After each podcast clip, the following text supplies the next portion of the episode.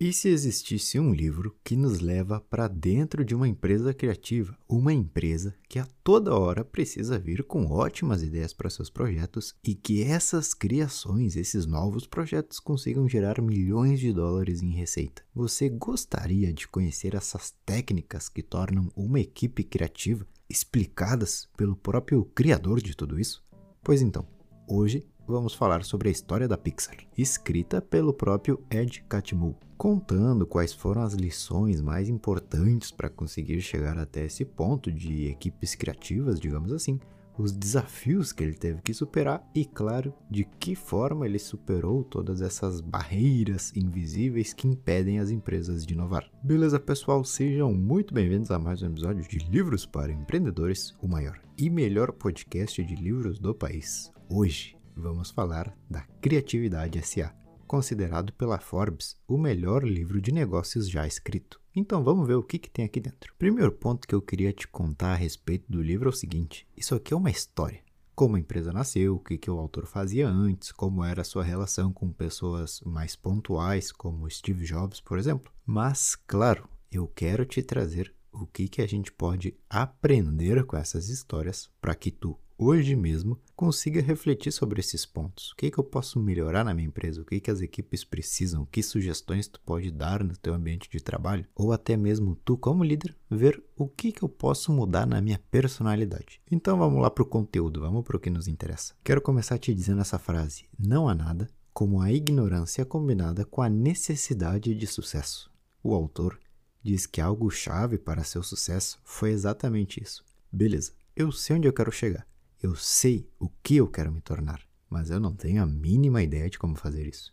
Essa é a base de tudo que existe no mundo, a ignorância combinada com a vontade de sucesso. E que 99% das pessoas cometem o erro de acreditar que, por serem ignorantes, não podem começar. Mas o começo se trata exatamente disso, de não saber nada. Eu não sei onde eu estou, não sei qual é o primeiro passo, não sei o que pode dar certo ou errado, e é por isso que eu estou no começo, faz parte. Toda essa sensação de incerteza e insegurança cria em ti essa habilidade que ele nos traz, o aprendizado rápido.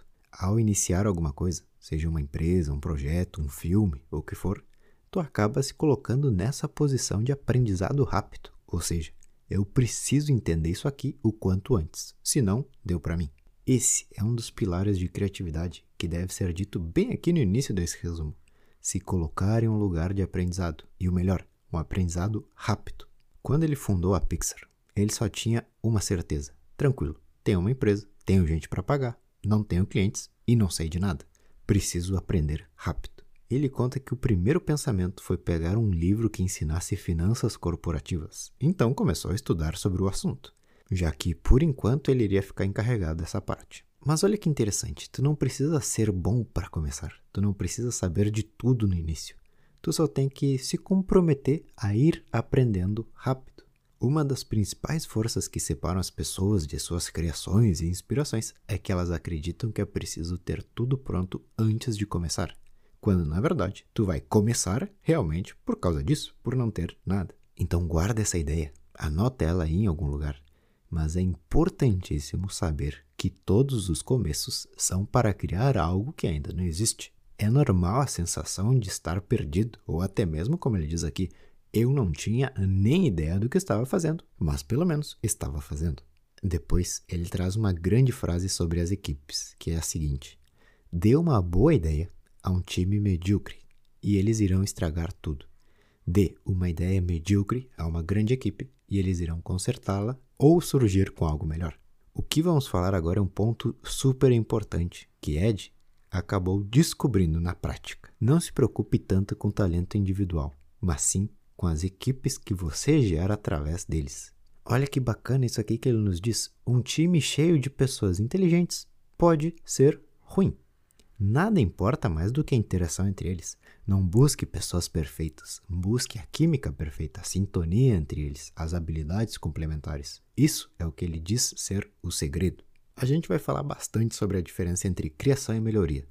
Mas quando tu contrata, não perca muito tempo criando a equipe dos sonhos, e sim melhorando essa equipe cada dia mais. Ou seja, vou montar uma equipe. Tenho que buscar a equipe perfeita? Não. Tu tem que buscar montar uma equipe e saber que dia após dia tu vai melhorando ela. Uma próxima grande ideia que queria te contar sobre o trabalho criativo é a seguinte: não interrompa grandes ideias por pequenos problemas. O que, que significa isso? Bom, vamos lá, pessoal. Naquela época, a equipe da Pixar ia conversando sobre ideias de filmes e personagens, mas quando aparecia algum porém, eles paravam, como ah, será que em tal país esse personagem vai ser aceito? E qual que vai ser o sentido do filme? Ou seja, qualquer dúvida dessas daí que apareciam, eles se olhavam entre eles e começavam a debater em cima desse problema. Mas um dia, Ed, o autor, disse o seguinte: Não é assim que uma fábrica funciona. É claro que uma mesa com pessoas debatendo ideias nem se compara com uma fábrica onde tem uma esteira passando vários produtos. Mas a questão aqui é que nessa esteira de produtos tem um cara que é responsável por recolher os produtos com defeito. Não estou entendendo. Beleza, vamos lá que eu te explico. Imagina que eu estou na minha fábrica, tudo funcionando perfeitamente. E aí um funcionário aperta um botão vermelho, pim, e pausa toda a fábrica. Ele vai caminhando até uma das esteiras, pega um produto e diz: Esse aqui tem um defeito, pessoal, vamos arrumar. Então toda a fábrica para, arruma o produto, devolve ele para a esteira e o fluxo segue normalmente. Concorda comigo que parar o fluxo da esteira é uma perda de tempo gigante? Deixa tudo correr normal. E caso tu veja algum problema com defeito, só dá um peteleco nele e depois a gente junta todos esses produtos que estão com problema e a gente arruma. Mas parar toda a produção por causa de um único produto que tem um probleminha não vale a pena. A gente perderia muito tempo com isso. Ed diz que desse jeito a eficiência da fábrica é mantida alta e os custos são baixos. Entendendo isso, vamos voltar à nossa mesa de ideias. Se estamos todos nós conversando sobre o próximo filme e sobre como será o desenrolar da história, isso é um fluxo, essa é a nossa esteira. A gente não pode perder a eficiência da criação por um probleminha ou outro. Isso depois a gente resolve. É comum que as pessoas travem a criatividade por pensar nos comos e de que forma isso será feito e quem vai fazer isso e se tal coisa acontecer. O autor diz que isso não é errado, bem pelo contrário, isso é fundamental. Mas depois, quando a gente já tem toda a ideia formada, Aí sim a gente vai listando os problemas e trazendo soluções à mesa. Todo mundo comete esse erro. Digamos que tu pensa o seguinte: vou começar uma empresa de. Ah, não, não tenho dinheiro para isso, esquece. Não, cara, claro que não. Segue o fluxo. Empresa de quê? E quem seria o teu cliente? E onde que está esse cliente? E quanto que a gente vai cobrar por isso? E como que a gente conversa com ele? Beleza. Agora sim, vamos começar a listar quais são nossos possíveis problemas, de que forma a gente pode entregar isso para ele. E assim tu vai indo. O que tu não pode é se paralisar no primeiro problema e desistir de tudo. Depois o autor nos fala também sobre a questão de tornar cada colaborador em um ser responsável. Mas não é tão óbvio quanto parece. Ah, claro, ele não pode ser irresponsável. Não. A gente está falando de tomar a frente quando identificamos um problema. Imagina que chega um colega até ti e te diz: Olha isso aqui, vê se tu gosta.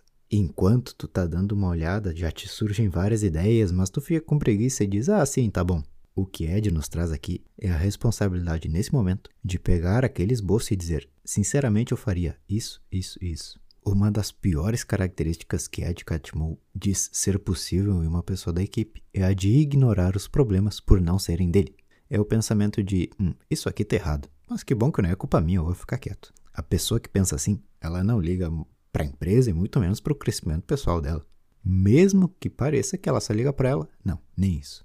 Um bom profissional é aquele que aponta: opa, peraí pessoal, isso aqui tá errado. Acho que a gente pode fazer melhor se a gente seguir por esse caminho. Porque realmente o líder de uma empresa, o líder de um projeto pessoal, ele não consegue estar atento a todos os mínimos detalhes. E os colaboradores devem sim tomar a frente quando for necessário para resolver algo. Depois quero te contar uma questão muito bacana de trabalho criativo da Pixar envolvendo sinceridade e respeito. Sabe como Ed Catmull, o próprio dono, chamava o início dos seus filmes, ele não dizia que aquilo era um projeto em fase inicial, não dizia que era um novo projeto, não dizia nada disso. Ele chamava seu próprio trabalho de bebê feio. Sempre quando se juntava com sua equipe para pensar em novos filmes, eles partiam de um princípio. A gente vai criar alguma coisa que vai ficar ruim, mas o nosso trabalho é ir melhorando ele. Ou seja, estavam todos na mesa falando: vamos fazer um filme onde os brinquedos se mexem e conversam entre si, beleza anotavam essa ideia e colocavam o título de bebê feio, porque isso era só o início. Aos poucos eles deviam melhorar a ideia. Como o autor sempre prezou muito pela sinceridade da equipe, ao ouvir e trocar ideias, ele mesmo teve que tomar partido e ser o primeiro a dizer: Pessoal, qualquer ideia que a gente tiver vai ser ruim, a gente sabe disso, não se preocupem. Mas devemos ir avançando com elas até que a gente veja: opa, está ficando interessante. E se não chegar esse momento, beleza, a gente joga tudo no lixo e começa de novo. É uma ilusão muito grande acreditar que de primeira tu vai ter tudo pronto. Quantas vezes tu já não mandou uma mensagem e depois de uns 10, 15 minutos tu pensou: hum, eu poderia ter dito isso aqui que ficaria bem melhor. Isso é simplesmente o tempo de maduração das ideias. Daqui para frente na tua vida, lembra disso. Eu quero fazer algo, beleza. Eu vou escrever tudo que eu tenho aqui nesse bloco de notas, mas não vou fazer nada com isso. Daqui a umas duas ou três horas eu volto para isso aqui e vejo o que, que eu mudaria. Lembrem, não é questão de criação. Qualquer um pode criar qualquer coisa. É questão de ir melhorando. Isso é algo que deve ser feito todos os dias. Teu sonho é criar um canal no YouTube? Beleza, vai lá e cria. Pronto, a criação foi feita. Mas e agora?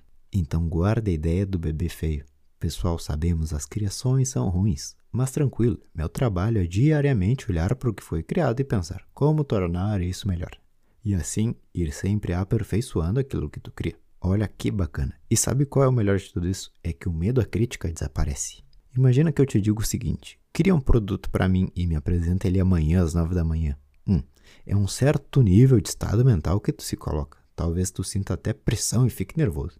Mas eu, como líder, devo dizer: Sabe o que eu estava pensando? Eu preciso de um produto novo. Amanhã às nove, vamos nos reunir, juntar umas ideias e ver o que, que a gente consegue criar. Aliás, eu vou pedir para que tu traga algumas ideias que tu tem. Pronto. Isso nos coloca em um lugar onde estamos juntos, vamos pensando juntos e vamos mudando juntos. A criação é algo muito importante, mas as mudanças que fazemos nela é o que mais vale. Agora vamos falar sobre uma cultura que não tem medo de errar. Sabemos que a criatividade envolve errar e fracassar, mas também sabemos que todo colaborador tem medo de fazer algo errado, que lhe possa causar uma grande perda como a do próprio emprego. Ed, o autor, se deu conta de que a equipe da Pixar era boa, mas eles ainda tinham um pé atrás de dar ideias muito malucas por causa dessa ideia do fracasso. Então, como que ele resolveu isso? Bom, se tornando aberto e falando mais dos seus próprios erros. O que causa um ambiente restrito e com medo é a comparação que fazemos com os outros que estão ali. Só isso porque um colaborador é super aberto a conversar no corredor com seus colegas e depois na sala de reunião ele não expõe muito o que pensa. Bom, pelo que as pessoas que estão ali agora representam, no caso, autoridade, perfeição. Ed Catmull incentiva todos os líderes a começarem falando nas reuniões sobre suas ideias e as falhas dessas ideias para assim começar a ouvir as verdadeiras ideias. Dois exemplos, vamos lá. Primeiro exemplo, eu chego até nossa mesa de reunião e digo o seguinte: eu quero um filme onde tem um rato cozinhando. Quem aí pode me dizer o desenrolar da história? Talvez uma pessoa ou outra fale, mas com certeza Será que todos vão dar sua opinião sem medo de nada? Então eu tenho que mudar a minha forma em que eu falei isso. Se eu quero que todos opinem, eu devo dizer a minha ideia e mais uma falha minha. Ou seja, pessoal, estou pensando em um rato que cozinha. Mas a minha ideia tem um problema que é o seguinte: como seria a interação desse rato com o ser humano? Pronto, agora sim parece uma conversa mais de igual para igual. Essa é a base da criatividade nos negócios. Olha a frase que ele nos traz, presta muita atenção porque é muito simples, mas bem poderosa. Se existem mais verdades nos corredores do que na sua reunião, temos um problema. Teu trabalho como líder, quando falamos em trabalho criativo e boas ideias, é sim incentivar a coragem para criar algo único sem medo de falhar. Mais uma vez, não levem tudo ao pé da letra. Não estou dizendo que se tu trabalha na torre de controle de um aeroporto, tu não tem que se preocupar com os erros. Não é isso. Esse livro é destinado àqueles que trabalham com pensamentos, boas ideias, criações. Se a base da minha empresa é um trabalho intelectual, aí sim meu papel é dizer: pessoal, ousem e pensem em ideias extremamente diferentes. Juntos vamos ajustando e se der errado, tentamos outra vez. E mais uma vez, a melhor forma de começar essa mentalidade na tua equipe é parar de pensar em um resultado final e começar a pensar em desenvolver os projetos juntos. Me entrega tudo pronto até amanhã às nove da manhã. Hum, e se não ficar bom? Isso é um medo. Isso só acontece quando tu, como líder, perdeu o controle de algo importante e esse importante se tornou urgente. Logicamente, a organização é o que possibilita as pessoas pensarem e melhorarem suas ideias juntos. E isso, mais uma vez, é teu trabalho. Posso me usar de exemplo aqui para vocês no início do podcast. Deixava para escrever os resumos um dia antes de publicar eles. Era muito difícil, porque eu não estava pensando em fazer algo legal. Estava pensando em terminar rápido para entregar rápido, porque senão não ia entrar nada. Já hoje eu penso em começar um resumo que vai sair daqui a um mês, por exemplo, porque eu sei que até lá eu vou abrindo o arquivo, fazendo mudanças e acaba sendo tudo muito mais tranquilo. Uma outra ideia do Ed é a seguinte: beleza, show, isso aí de não ter medo de errar, mas por um acaso algo der errado, o que, que eu faço? Ótima pergunta, vamos lá. Se a gente tentar achar um culpado, o erro não será desfeito e o medo vai voltar para as outras pessoas da equipe. Bom, se o Joãozinho errou e xingaram ele, eu não posso errar. Esse é o pensamento. Dito isso, o erro deve ser encarado como um ponto de partida para trás. Como assim um ponto de partida para trás? Isso mesmo. Temos um erro? Beleza. Vamos olhar para o último passo que a gente deu. A raiz desse erro está aqui? Não, beleza. Vamos dar outro passo para trás. E assim tu vai até que vocês digam: Ah, foi aqui, X, Y e Z deveriam ser diferentes. Realmente a gente não tinha pensado nisso. Essa é a forma de se enfrentar um erro entendendo ele com consciência, para que no futuro não se repita. O autor também nos traz uma questão que tu deve ter em mente caso tu gerencie algo. Como eu deveria ser? A verdade é que tu deve se esquecer dessa ideia de como ser o melhor líder do mundo e todas as características heróicas que dizem por aí. E a única pergunta que tu deve se fazer para ver se tu está sendo bom ou não é a seguinte: minha equipe está sendo capaz de trabalhar juntos e solucionar os imprevistos que aparecem? Pronto. Se teu objetivo é criar um ambiente criativo para todos, tenha como uma das principais preocupações a qualidade das reuniões, o quão positivos são esses debates de ideias. Porque se tu enxerga que isso aí não está andando bem, a gente pode dizer que não temos nada. Se a gente vai criar algo, estamos falando de fazer algo pela primeira vez. Não sabemos e não temos como garantir que o público vai gostar. Mas eu, como líder, tenho que aceitar isso. A culpa é da equipe, de que ninguém possa prever o futuro? Claro que não. Então, no meio de tantas incertezas, eu tenho que ser o primeiro a mostrar. Pessoal, brilhem, imaginem, sonhem. Não se preocupem com outras coisas. Porque aí sim, a partir desse ponto, as boas ideias começam a aparecer. E adivinha, esse é o trabalho que no final das contas o público gosta. Sempre algo legal. Parece estranho. Imagina que o Uber não existe e alguém te diz: Vou criar um sistema onde as pessoas entram no carro dos desconhecidos. Ou imagina que o Walt Disney te diz naquela época que um ratinho falante chamado Mickey iria criar muitas coisas legais. Tudo que é valioso no início parece não fazer sentido. Tu tem que se acostumar com isso. Esse é o risco. Destaquei também uma outra grande ideia para ti, líder ou gestor, que diz o seguinte: pensar que se está certo elimina todos os pontos de vista. Grande erro. Sempre duvidem do que vocês acreditam, ou pelo menos ouçam o que os outros têm a dizer. O mais valioso de uma equipe é o conhecimento conjunto. O que é o conhecimento conjunto? Bom, é o seguinte: eu pego um papel e escrevo tudo que eu sei nele. Beleza. Esse é o máximo que eu consigo criar. Meu conhecimento está aqui nesse papel. Agora, se estamos em quatro pessoas e todos nós começamos a escrever tudo que sabemos nesse papel, quando eu olho para esse papel, eu estou olhando para o conhecimento conjunto. E é daí que as grandes ideias surgem, porque nós quatro sabemos muito mais do que eu sozinho.